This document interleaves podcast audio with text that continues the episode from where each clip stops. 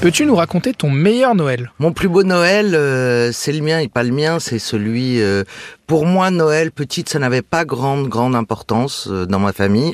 Donc le premier vrai Noël euh, que j'ai kiffé, c'est euh, celui que j'ai fait à ma fille et à mon neveu qui ont le même âge. Euh, donc j'étais surexcité de leur faire un sapin etc. Mon mari s'était déguisé en Père Noël. Mon neveu l'a reconnu dès qu'il est rentré dans la pièce. On était dépités. Ma fille, qui était moins rapide, l'avait pas reconnu tout de suite. J'ai dit bon. Donc voilà, ça c'était euh, les voir émerveillés. Ça c'était, ça c'était cool. Et à l'inverse, ton pire Noël?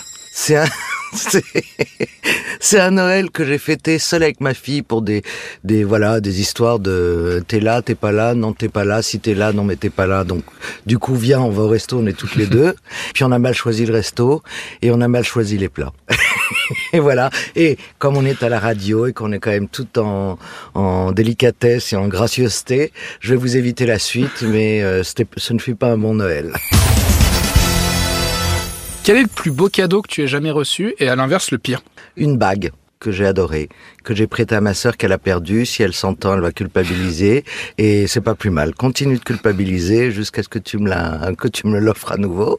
Et le pire cadeau, c'était ma mère et mes sœurs qui s'étaient cotisées en me voulant faire un très joli cadeau. Elles avaient acheté euh, une vanity case qui coûtait une blinde. Et à l'époque, je travaillais dans le disque et je partais en vacances 15 jours par an. Et je me disais offrir une vanity case à quelqu'un qui voyage pas. Vraiment, j'étais folle de rage qu'elles aient dépensé autant pour un truc aussi peu adapté. Mais toujours dans la joie et la bonne humeur.